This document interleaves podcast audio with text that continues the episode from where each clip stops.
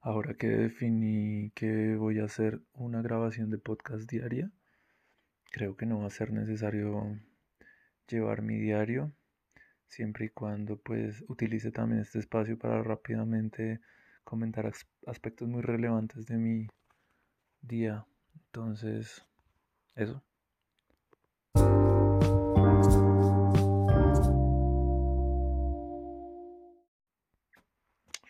Me gusta la idea de que existan como unos tiempos mínimos y máximos en la asignación de tareas.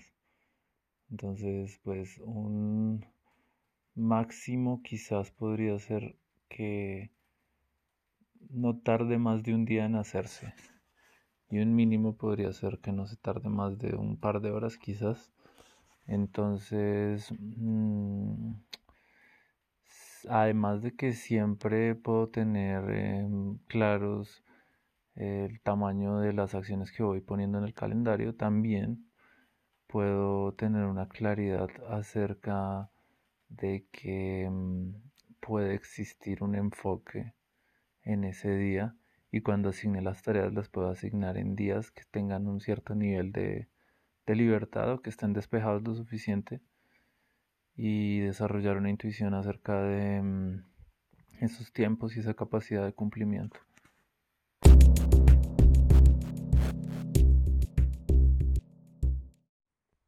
Otros dos aspectos a tener en cuenta es que mm, dependiendo del tiempo que le doy a la actividad, también le defino una prioridad.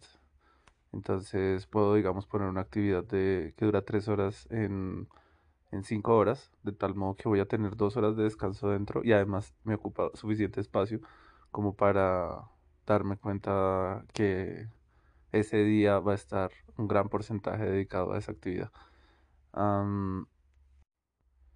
y en cuanto a los descansos, eh, siempre es importante entre cambios de actividades dejar tiempos de descanso que podría ir llenando con, la acción de ocio la acción de descanso que defina importante, pero que estén ya planeados desde el principio me parece eh, que es algo que tengo que hacer sistemáticamente.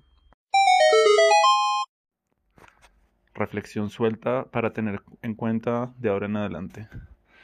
Si algo te aporta un poquito, otra cosa te aporta un poquito más y otra cosa te aporta muchísimo más, no tienes que hablar mal de la cosa que te aporta poquito.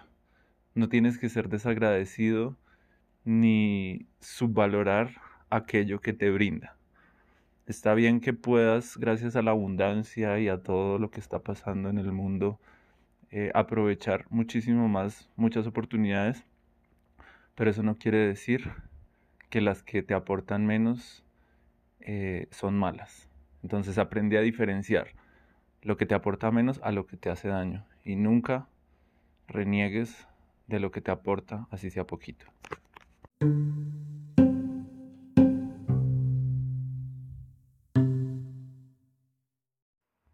Apunte final.